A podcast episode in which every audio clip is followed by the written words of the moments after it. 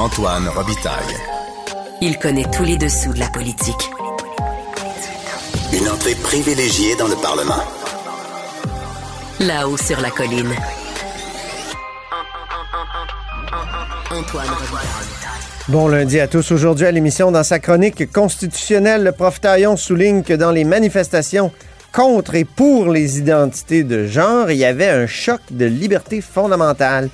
Ce qui prouve que ces mêmes droits fondamentaux ne permettent pas dans les sociétés de régler très simplement les questions, comme semble le croire la culture des droits, la culture ambiante. Même que, hors Québec, il y a deux provinces qui sont prêtes à utiliser la fameuse clause nonobstant la, les dispositions de dérogation pour protéger les lois qui vont limiter les théories du genre. Mais d'abord, mais d'abord, c'est l'heure de notre rencontre. Les voix de la voix. Émotionnel ou En accord ou à l'opposé. Par ici, les brasseurs d'opinion et de vision. Les rencontres de l'air. Bonjour Guillaume Lavoie. Antoine Robitaille, bonjour. Expert en politique publique. C'est lundi, donc c'est le lundi vélo, lundi vélo-économie. Tu vas encore nous dire que c'est un géant qui, euh, qui euh, comment dire, dort euh, le vélo, mais, mais sous quel aspect tu veux nous euh, aborder ça aujourd'hui?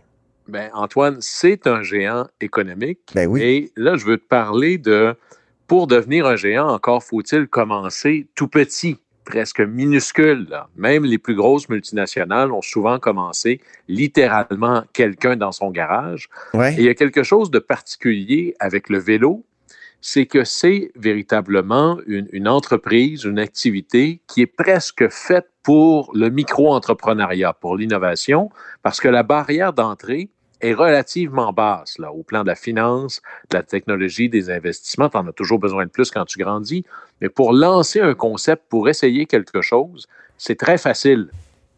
Et quand on se promène à travers le Québec, Ouais. il y a de ces petites micro-entreprises qui sont littéralement, qui ont vraiment commencé soit là, euh, dans le salon ou dans un sous-sol ou dans un garage, qui sont en train de devenir ou de montrer un potentiel de, d'entrepreneurship et d'innovation vraiment intéressante à travers le Québec. Faisons un peu le tour du Québec ensemble, puis tu vas voir un peu. Tu vas nous faire un panorama.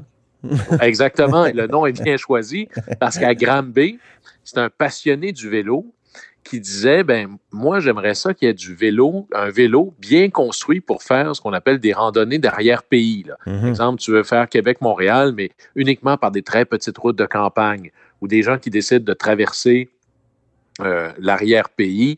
Bon, ben, tu as besoin d'un vélo qui est plus costaud, qui est euh, désigné, qui est designé d'une certaine façon, qui a Un peu comme ce qu'on appelle les vélos de gravel? Oui, mais disons équipé pour faire là, euh, des longues, longues, longues randonnées. Là. Avec euh, toutes les, les, les attaches pour les supports ont été pensées. Ouais. Euh, il est donc avec un confort particulier. Mais c'est quelqu'un, et c'est Panorama Cycle qui a inventé ça. C'est comme ça que ça s'appelle. Et ils font maintenant un design assez particulier. Ils embauchent même des artistes pour faire un peu la décoration ou la signature visuelle des vélos. Mhm. Et ça, c'est quelqu'un qui est parti avec une idée. À Hawick, en Montérégie, je suis allé visiter quelqu'un qui littéralement fait ça dans sa grange. Ah, c'est ouais. quelqu'un qui travaillait dans le monde municipal, qui est un col bleu, qui s'est dit j'aimerais mieux me. Je voudrais faire un retour à la campagne, mais en même temps être branché sur l'urbain moderne. Ben, il construit dans sa grange, il a inventé des vélos cargo sur mesure pour, par exemple, aider les nouvelles entreprises qui font de la livraison à vélo Ouais. ou encore une petite troupe de théâtre. J'en ai vu sur les plaines en fin de semaine là, des gens qui se promenaient en vélo cargo avec leur famille. C'était Ben oui. formidable. Ouais. Mais Puis, euh, imagine que je sais qu'à Montréal, il y en a beaucoup aussi. Dans... Oui. Et là, Sur euh, le il y avait plateau. une troupe de théâtre qui se promène. Bon, mais là, il fallait aménager un vélo cargo particulier ou encore euh, une ONG qui fait du ramassage de petits papiers qui traînent sur une rue commerciale. Ben, c'est, il s'appelle Trois cycles, euh, pardon, Trois angles. Le gars, il a fait ça dans son garage. Puis là, maintenant, il est rendu avec de plus en plus de commandes, là. Et avec des vélos assistance électrique, il y a un certain niveau de technologie là-dedans. Ouais. À Longueuil, Antoine, il y a un type. euh, Mais attends, en je veux juste te dire que j'aime beaucoup les noms des euh, gravel, euh, des, des gravel bikes de Panorama. Anticosti et Catadine, c'est formidable. Et ça, imagine quelle belle manière de présenter le Québec par-delà nos frontières. Oui, ils Allant sont pas très chers non plus, entre 1649 et 3599. Non, puis moi, je suis allé, j'ai visité euh, le, le- le petit atelier et c'est fascinant, là. Parce Hmm. que là, on est, euh, il y a pas mal plus d'ordinateurs que de clés à molette là-bas. Là. Alors, on voit que c'est de- un nive- une barre d'entrée relativement basse, mais qui rapidement a une courbe technologique que l'on voudrait avoir quand on se dit Hey, je voudrais avoir l'entrepreneurship au Québec. Mhm. C'est toujours un peu une difficulté pour nous. Mais le vélo permet ça. À Longueuil, Oui. il y, a un, il y a un type qui, a- qui est en train de lancer, tu sais, dans les, les gyms, tu as ce qu'on appelle le spinning, le vélo, le vélo stationnaire Oui, organisé. oui. C'est un énorme marché nord-américain. Alors, eux, ils ont lancé, ça s'appelle Off the Grid, et c'est un vélo stationnaire qui permet de, qui est une dynamo, de produire de l'électricité, et tu as juste à brancher ça dans le mur, et ça embarque sur le réseau. Alors là, ça permet à des entreprises, disons des gymnases, de diminuer leur- de manière significative leur consommation énergétique. Ah, ben ça, c'est génial. Ça, c'est en train de s'inventer à Longueuil. Ben oui. À Sherbrooke, Est-ce que c'est c'est- c'est commercialisé? ils sont en train, là, il, y a- il y en a déjà plusieurs là, dans les gymnases autour. Et là, ils lancent des nouveaux trucs. Allez voir ça, off the grid. Je Ben en oui, je suis sur leur site, là, vélo de spinning éco-responsable. Ah, c'est le fun, ça. Fascinant. Et c'est développé. Tu vois, là, les mariages technologiques dans l'espèce d'incubateur euh, de technologie de, de la ville de Longueuil, en partenariat avec l'Université de Sherbrooke. Ça, c'est pas des choses où on imagine que des débouchés pour nos ingénieurs Ben non. et nos électriciens, c'est le vélo. Ben, là, on a quelque chose d'intéressant. Si on s'en va à Sherbrooke, Antoine, il y a Arkel. Arkel, Ben eux, ils font des sacoches de vélo. Ben oui, j'en ai plein le de sacoches Arkel, moi. Et c'est dessiné ici, c'est pensé Ben oui. ici. Puis là, c'est pas juste un sac fait en toile de jute. Là. Il y a un système euh, d'accrochage ou d'amorce Oui. sur le vélo. Il faut que ce soit très résistant. Mais il y a 25 personnes qui ont un chèque de paye à Sherbrooke parce qu'ils travaillent à produire ça. Hmm. Et là, allons se promener dans mon coin de pays, Hmm? à Chicoutimi, parce que tu sais, Antoine, les vélos valent de plus en plus cher. là. Des vélos à plusieurs milliers de dollars, Oui. c'est loin d'être rare. Et c'est pas vrai que tu peux dire à quelqu'un, je vais aller travailler en vélo, puis je vais barrer mon vélo là, de 5-6 000 dollars là, en bas là, devant euh, le, le bâtiment de l'entreprise. Ce matin, je publiais que les vols de vélo, ça représente un milliard de dollars par année en Amérique du Nord. Alors, les gens, si nos, Ça vient d'où, ce données-là? C'est euh, bizarre. du- c'est repris par le Wall Street Journal. OK. Ça vient entre autres d'une euh, application, d'un un bidule, euh, d'une application pour euh, suivre les vélos, pour essayer de lutter contre le vol de vélo, qui est, une, euh, qui est quelque chose qui est infiniment C'est plus un grand. fléau. D'ailleurs, je disais que la preuve par l'inverse de l'importance du marché de la véloéconomie, c'est le marché du vol de vélo qui a doublé en 10 ans. Alors, il y a quelque chose là. Mais si mon vélo vaut très cher, c'est Mm. pas vrai que je vais le stationner comme ça, là, avec un petit cadenas. Alors, il y a un gars de chez Koutimi qui a inventé Vélo Voûte, Hmm. qui sont des super stationnements vélo qui peuvent être à la fois électrifiés ou pas pour pouvoir charger son vélo pendant ce temps-là. Ouais. Alors, et là, ça, ça devient intéressant. D'ailleurs, le McDonald's de Chicoutimi vient d'en installer un. Il y en a d'autres qui le font de plus en plus.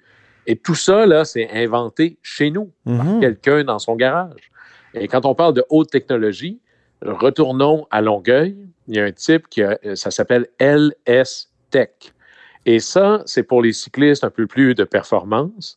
Il installe un bidule sur la pédale pour pouvoir mesurer la pression ou la puissance euh, de ta jambe sur la pédale. Ben oui, des capteurs là- de puissance. Oui. Et là, tu peux comme ça calibrer ton effort pour avoir des meilleures performances. Alors là, Ben, tu es capable de calculer tes watts. C'est fondamental. Tu es capable de savoir combien. euh, tu sais, des fois, tu es, contre un, un- un vent très fort, puis là, tu te dis, mon Dieu, je force beaucoup, je suis à 300 quelques watts. Puis là, tout d'un coup, c'est l'inverse. Tu te dis, oups, je suis à, je suis à 90 watts, mais j'ai le vent dans le dos.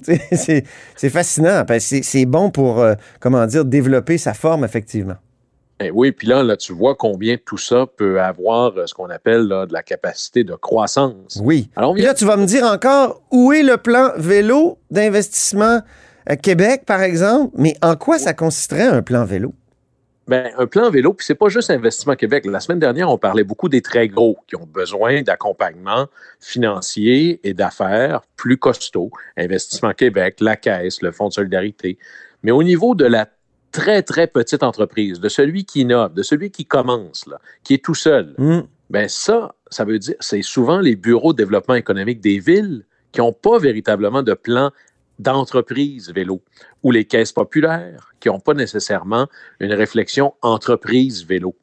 Et il faut Hmm. développer ce réflexe-là parce que si on n'accompagne pas nos inventeurs, ceux qui innovent, ils vont Ouais. continuer à grandir, mais ce ne sera pas ici.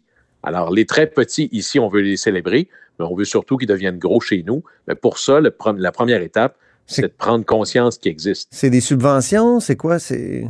Ça peut être des prêts, des subventions, mais on ne peut pas bien financer ce qu'on comprend mal.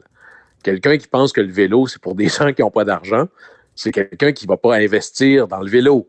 Mais quand on lui dit non, je veux faire des stationnements vélos de très haute qualité parce qu'il y a des vélos qui valent 10 et 12 000 ben, si tu n'es pas conscient de cette économie-là du vélo, tu ne vas pas vouloir investir dans quelque chose que tu ne comprends pas ou que tu comprends mal. Et c'est là où on a, je dirais, le secteur d'accompagnement doit suivre un secteur, doit suivre le développement d'un secteur économique avec un très fort Je peux potentiel. pas croire qu'il n'y a pas de, de filière vélo euh, dans nos grands organismes subventionnaires. J'en reviens pas. Ça me Ben surprend alors. vraiment. C'est à développer. Exactement. Euh, on termine, Guillaume, par euh, un fait, c'est que c'est beau le vélo, puis moi, Dieu sait que j'adore ça, puis euh, je suis pas tout seul, euh, puis toi aussi, mais euh, il y a de la résistance là, sur euh, le développement ou la place qu'on veut donner au vélo, notamment à Montréal. Il y a plein d'articles qui nous disent que le dernier REM, là, il est très contesté. Oui, rêve. D'abord, il faut savoir. Rêve, pardon, que- rêve. moi, je me, tu vois, Antoine, moi, je me définis même pas comme un cycliste. là. Moi, j'utilise le vélo. Euh, la vieille blague, euh, quand j'avais fait mon cours en cyclisme à Copenhague, c'était Voyons, mais quand je passe l'aspirateur, je suis pas un aspiriste. Moi, je, suis un utilisateur de plein de modes de transport. Des fois, je suis un automobiliste. Des fois, je suis un- quelqu'un dans l'autobus. Des Ben fois, oui. je prends mon vélo. Je prends ce qui est le plus utile à ce moment-là. On a des identités multiples. Ben, ouais. voilà, c'est de l'auto-identification. Quelle pente glissante. Oui. Mais euh, ce qu'il faut savoir, c'est que d'abord, il y a pas il y, a- il y a plusieurs choses ici. Un, dans toutes les villes du monde, le- ce que l'on voit, c'est qu'il y a plus de places données aux piétons et aux vélos, et c'est un certain juste retour des choses, Oui. parce que le pied carré, il est fini dans le sens de finite, dans le sens de limité. Ouais. Et, par exemple, les rues de Québec et les rues de Montréal et les rues de l'ensemble du Québec sont pas plus étroites ou plus larges qu'il y a 50 ans. Mais la population a augmenté, puis le nombre de véhicules a augmenté. Hey, le parc automobile euh, croît plus vite que la population, même Alors, plusieurs à fois. prendre la pression sur l'espace, elle, elle va toujours être là. Maintenant, nous, ce que l'on a à faire pour penser l'espace public, c'est pas de dire tel mode va tout avoir et tel autre aura rien. C'est de favoriser le nombre de transits. Ce qui nous intéresse, c'est il y a combien de paires de fesses qui bougent, pas ils sont installés dans quoi ou sur quoi. Ouais. Et le pied carré qui bouge le plus de gens, c'est souvent le vélo. Et la proportion qu'on lui accorde dans nos villes, elle est infinimum. Alors, c'est sûr qu'il y a un rééquilibrage qui doit avoir lieu. Et c'est certain que je ne vais pas élargir la rue. Il va falloir en enlever un peu. Mm. Mais on, on imagine très rarement, on, on le voit plus l'hiver, combien l'espace dédié à l'automobile est, est beaucoup plus grand que que qu'on tu- a besoin de lui donner. Eh oui, qu'est-ce que tu réponds à ceux qui, en terminant, là, ceux qui disent qu'il y a une guerre à l'auto? Mais c'est là où ce que je regrette profondément, c'est que certains font de l'agenda vélo quelque chose d'identitaire, dans le sens de si tu es pour le vélo, c'est d'abord parce que tu détestes l'auto, tu détestes les automobilistes. Ça, ça on ne gagne pas à ça, à faire un jeu à somme nulle. C'est vrai. Ce qui est important, c'est de dire je peux développer un agenda de mobilité qui va être favorable à plus de gens dans la majorité des cas. Je comprends que ça renforce le groupe et ça renforce le clan. C'est de la bonne politique à court terme, mais c'est une très mauvaise manière d'avancer un agenda qui devrait être bien plus positif que ce qu'il est là. Entre autres, l'argument de la véloconomie. Oui, mais là, si tu dis ça à quelqu'un qui dit qu'il y a une guerre à l'auto, il va dire, ben là, de, de quoi tu parles? là? Moi, moi, je peux pas stationner ma voiture, puis j'en ai besoin, ou mon petit camion pour faire du... euh, je suis plombier, dans, dans le cas de- des manifestants là, à Montréal. Ben, Euh, alors, pour ouais. ceux qui font de la- pour ceux qui appelons ça là, du stationnement qui est lié à du travail, les livraisons, les plombiers, euh, tous ces gens-là, Ben là, c'est une préoccupation tout à fait légitime. Il faut aménager des débarcadères. Mais de l'autre côté, il faut être extraordinairement euh, plus actif. Il faut subventionner massivement l'autopartage. Il n'y a pas un sous provincial dans l'autopartage au Québec. C'est une honte. Il faut massivement subventionner le partage des sièges. On peut déplacer au Québec plus de gens avec le nombre de avec moins de voitures. Alors ici, l'enjeu, c'est pas moins d'autos, c'est de faire plus avec les autos qui existent déjà pour faire diminuer le besoin d'avoir une voiture, parce que s'acheter une voiture, si c'est la troisième ou la deuxième, c'est la pire chose au plan finance pour les familles, et c'est là où on peut en faire une vraie stratégie de libération économique des familles mmh. en offrant non pas moins d'options, mais plus d'options. Merci beaucoup, Guillaume Lavoie. On se reparle demain pour les voix de la voix. Puis là, on parlera justement du fait qu'il y a comme une hypersensibilité à l'Assemblée nationale. Ils sont toujours en, train de dire qu'il y a des propos blessants, puis ils s'arrêtent, puis c'est énervant. on, dira, on dira à quoi ça nous fait penser demain. Hein? Plaisir. Salut, à demain. Antoine Robitaille. Il pourrait nous réciter la Constitution canadienne mot par mot. Mais il aime mieux animer son émission.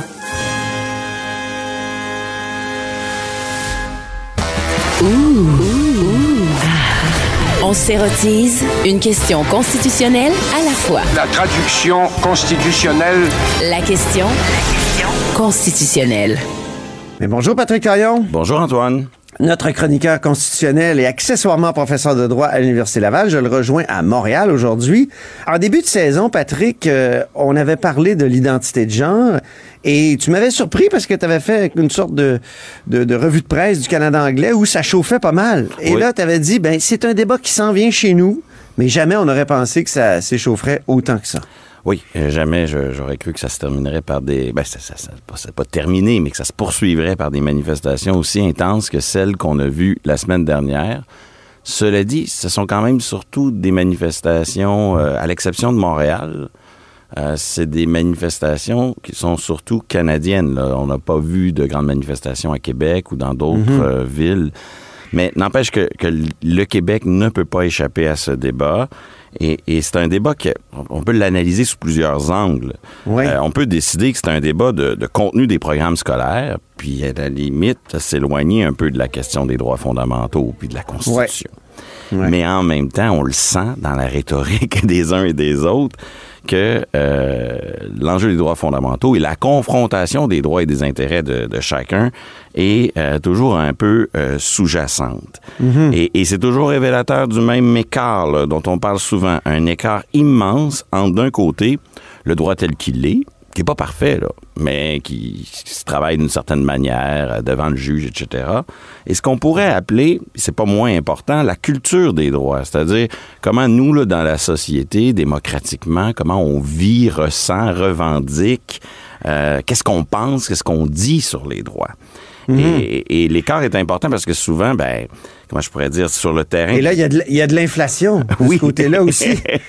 comme, en économie, il y a de l'inflation des droits. Tout le monde se réclame de droits fondamentaux. Oui, mais euh, sur le terrain de la culture des droits, ben, les droits, ça se négocie pas. Hein? Ça, ça, ça, ça, se, ça se revendique, puis euh, ça, ça radicalise un peu les, les, débats. Et on entend toutes sortes de positions, mais, mais je pense que sur le terrain qui est le nôtre, il faut surtout des sujets sensibles comme ceux-là, il faut prendre au sérieux la position raisonnable de chaque camp, puis mhm. peut-être mettre de côté un peu les, pires arguments ou les, pires invectives. Et euh, l'argument le plus, est-ce que la notion la plus centrale dans ce débat-là, à la limite, c'est même pas un droit qu'on va trouver dans la charte québécoise ou dans la charte canadienne, mais c'est ça le, c'est ça le phare qui éclaire tout le raisonnement, c'est l'intérêt de l'enfant.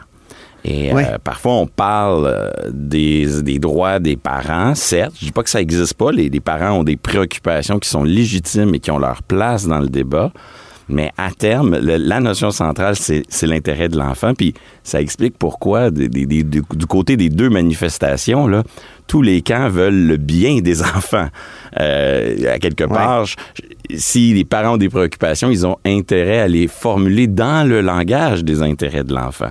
Et, et on le voit, par exemple, sur le débat sur l'information ou le consentement des parents à un changement de pronom. Ça, c'est, c'est le débat surtout Saskatchewan, Nouveau-Brunswick. C'est celui dont tu nous parlais dans ta première chronique. Exactement. Ben, il est possible de réconcilier les positions puis de rester centré sur l'intérêt de l'enfant en disant, ben, je sais pas moi, l'information des parents est obligatoire ou même le consentement des parents est obligatoire.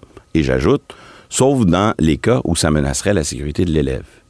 C'est-à-dire, dans ce brouhaha de positions qui semblent radicalement opposées, une simple adaptation de dire, ben oui, euh, ce que veut le gouvernement de la Saskatchewan, ce que veut le gouvernement du Nouveau-Brunswick, ça va de l'avant, mais on va l'interpréter. C'est ce que pourrait décider d'ailleurs un juge, que tout ça, c'est sous réserve de la sécurité de l'enfant, c'est-à-dire on, demande le consentement, sauf quand cette sécurité-là est menacée, c'est-à-dire si on a des indices raisonnables de croire que les parents sont assez, euh, disons, cinglés ou radicales pour très, très mal réagir à la, à la situation. Donc, on voit que entre la culture des droits qui présente ça comme euh, des trucs liberticides, discriminatoires, on sort tous les gros mots, puis comment en pratique, sur le plan technique, on peut réconcilier tout ça par simple euh, petit, petit, un petit ajout qui crée euh, en quelque sorte un compromis. On voit l'écart entre droit positif et culture des droits.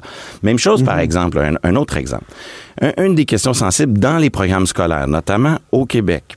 Est-ce qu'on, évidemment, on enseigne la réalité euh, qui, qui, qui existe, qu'il y a des enfants qui euh, naissent dans, dans un corps euh, qui ne correspond pas à leur identité de genre. Et la controverse porte souvent sur est-ce qu'on devrait parler du sexe assigné à la naissance ou du sexe constaté à la naissance? Ouais. C'est un objet de désaccord. Bon, ben, l'intérêt de l'enfant, tout comme les droits fondamentaux, nous, ne commande rien ici. Là.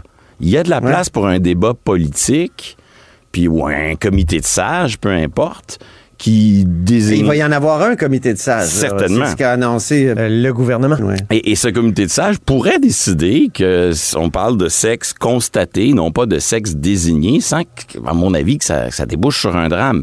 Et d'ailleurs, ce comité de sages, c'est tout un piège qui, qui- Ben dans oui. lequel le, le gouvernement s'est lui-même euh, plongé. Vont- Vont-ils pouvoir rester sages ou ils vont s'engueuler? C'est- Ben, de deux choses l'une, hein. Euh, il va avoir la formation du comité. Tous ces gens-là vont être compétents, vont être des experts, mais le problème, c'est qu'il y a des gens qui sont des experts et des gens compétents et qui sont sages. Il en manque pas. Il y en a des tonnes. Et donc, euh, parmi tous ces gens, ben, évidemment, tout le monde va, va, va porter le regard sur les petits biais, les petites sensibilités de chacun. Si, si le gouvernement veut trop pacter son monde sur le comité, ben, on va lui reprocher. S'il est trop passif, ben, il va se retrouver à- avec un, un- un comité euh, peut-être euh, euh, davantage, euh, qui, qui sera davantage euh, celui proposé par les fonctionnaires. Je ne sais quoi. C'est- un terrain extrêmement délicat. Ou qui va être en porte-à-faux avec sa position. S'il Oui, oui, faisait un comité de sages sur le racisme systémique, ce serait... C'est ça. C'est pas compliqué. Ça a de l'air neutre d'avoir un comité d'experts, mais, mais à la base, euh, au- au-delà de la compétence qui sera réunie là, il y aura des enjeux, euh, évidemment, de, de sensibilité idéologique à ces questions. C'est inévitable. Et on regardait l'autre jour la, la manifestation. Il y avait là euh, manifestement quelqu'un de la communauté LGBT qui criait après une militante religieuse qui, qui euh, elle, semblait vraiment euh, outrée par tout ce qui était identité de genre et euh, ce, type d'idéologie. Puis lui, il criait « J'ai quitté mon pays à cause de vous ». Alors les deux exerçaient leur droit à la liberté d'expression, mais là, il y avait comme une confrontation entre liberté d'être ce que l'on veut et liberté euh, religieuse. Moi, j'ai quitté mon pays de vous Vous êtes des extrémistes Vous acceptez pas la liberté Et tout est là dans cet extrait, Antoine. hein. Au fond, la liberté d'expression, elle nous donne le droit d'ajouter de l'huile sur le feu. On veut pas la remettre en question, mais ça simplifie pas les choses. Et, là, ces propos-là, ils sont très emblématiques de deux positions qui se confrontent, mais c'est pas les pires qu'on a entendus dans cette manif-là. Et il faut toujours se rappeler que même si on, y a des propos stupides, euh, malveillants qui ont été dits dans ces manifestations-là, la seule limite à la liberté d'expression, la seule limite à dire des conneries dans ces manifestations-là, c'est le propos haineux. Oui. Et contrairement à ce que laisse entendre euh, Justin Trudeau ou Valérie Plante, ça en prend beaucoup avant qu'un tribunal considère qu'on est face à un propos, un incitatif à la haine. Absolument. Et donc, la liberté d'expression dans ces manifestations, elle existe, mais elle nous facilite pas la tâche après. Ensuite, on a aussi le, le droit à l'égalité et à la non-discrimination qui fait que par moment, certains radicalisent leur position en voyant n'importe quelle règle gouvernementale comme une atteinte au droit de, qui existe, là, au droit de vivre en conformité avec son identité de genre. Et c'est vrai que ce, ce droit existe et, et ça force l'État à se justifier. Mais quand on regarde un peu le réel, là, en ce moment au Québec, il y en a des limites. Là. 18 ans, impossible avant 18 ans d'avoir euh, une chirurgie génitale. Pas Ah de mastectomie avant 16 ans. Là, en Saskatchewan, ils vont pas sur ces terrains-là. Ils parlent juste du changement de pronom, puis ils demandent euh, le consentement des parents, puis là, ça s'en va devant les tribunaux. Le débat est tellement, tellement fort au Canada anglais que le gouvernement, attention Antoine, ça va peut-être... euh, au comme on dit. Exactement. Oui. Le gouvernement du Nouveau-Brunswick et de la Saskatchewan a été obligé de répondre à la question si les tribunaux vous donnent tort, allez-vous utiliser la dérogation? Autrement dit, allez-vous faire comme pour la loi 21 ou la loi 96, Aha. sortir l'équipement lourd qui permet aux législateurs de dire j'ai le dernier mot sur les tribunaux Et à ma grande surprise, les deux gouvernements ont dit on est prêt à aller jusque-là. Et, et là, ça Ah prend des dimensions. Oublie pas qu'au Nouveau-Brunswick, le gouvernement est minoritaire. Il y a eu des dissensions exprimées au sein de la majorité sur ces questions-là. S'il faut qu'il aille devant l'Assemblée législative du Nouveau-Brunswick sur une question de dérogation, qui sait s'il va avoir la majorité requise? Bref, on voit, tout le monde se radicalise un petit peu sa position et est prêt à aller jusqu'au bout, avec une grande différence, à mon avis, avec la loi 21 puis la loi 96. Ah oui, laquelle? Ben, écoute, dans le dossier de la loi 21 et la loi 96, le Québec, un, utilise sa dérogation sur des sujets où ça fait longtemps, là, que la Cour suprême nous a mis des bâtons dans les roues. On a une bonne idée de, de où elle loge, la Cour suprême. Et là, donc, c'est un peu justifié de, de, de, répondre, de, se défendre, préventivement, certes, mais en tenant compte de toute la jurisprudence antérieure. Et aussi, on le fait sur des questions existentielles. Notre langue, notre modèle de, de, rapport, de coexistence autour de la laïcité, de vivre ensemble. Alors qu'à mon avis, le consentement euh, des parents à l'école pour un changement de pronom, c'est des questions quand même, je veux pas dire que sans importance, mais qui sont pas aussi existentielles. Nous, c'est quand même au cœur de ce qui fait la Ben, spécificité du Québec. C'est existentiel pour les personnes.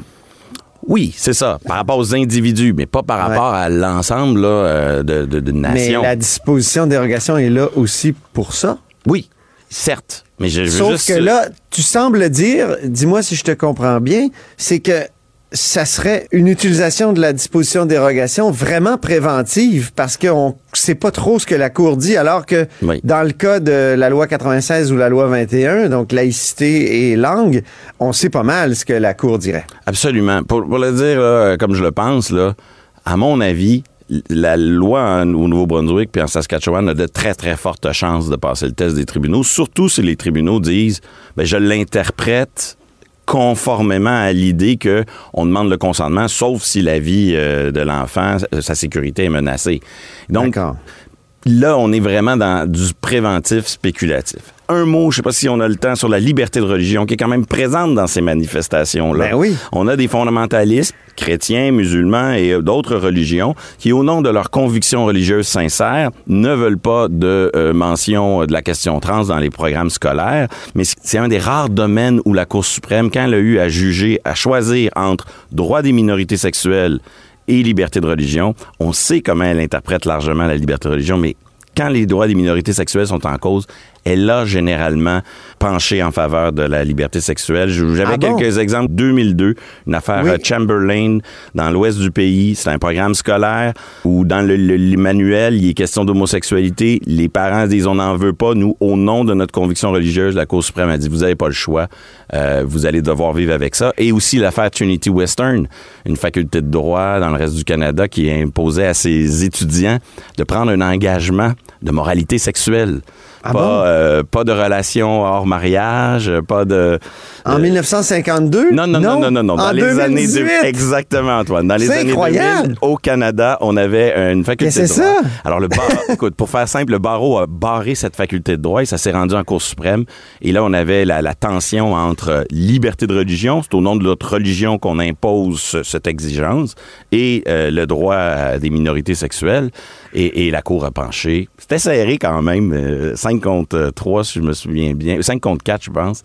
Euh, elle a penché en faveur de. Mais c'est intéressant de voir que moi, je pensais que c'était quasiment absolu la liberté de religion dans- au, au Canada, mais là, tu nous donnes des exemples. Ben, euh, c'est intéressants. Disons Ou- que c'est. ou- ou quand il est question des droits des, des minorités sexuelles, ben là, euh, il y a une hiérarchie qui se fait en faveur de la- de- de- du second. C'est un peu comme si le multiculturalisme canadien crée ses propres limites, c'est-à-dire qu'il Ouais. faut respecter la liberté de religion jusqu'à temps que ça remette en question une autre, une autre communauté, un autre sous-groupe euh, que l'on souhaite protéger. Peut-être un dernier exemple euh, au Québec sur le programme E ECR. Oui, oui, ben effectivement. ça- si on allait un peu plus loin, on a deux décisions, mais ils penchent dans un cas dans un sens, dans un cas dans l'autre sur le Ah programme ECR.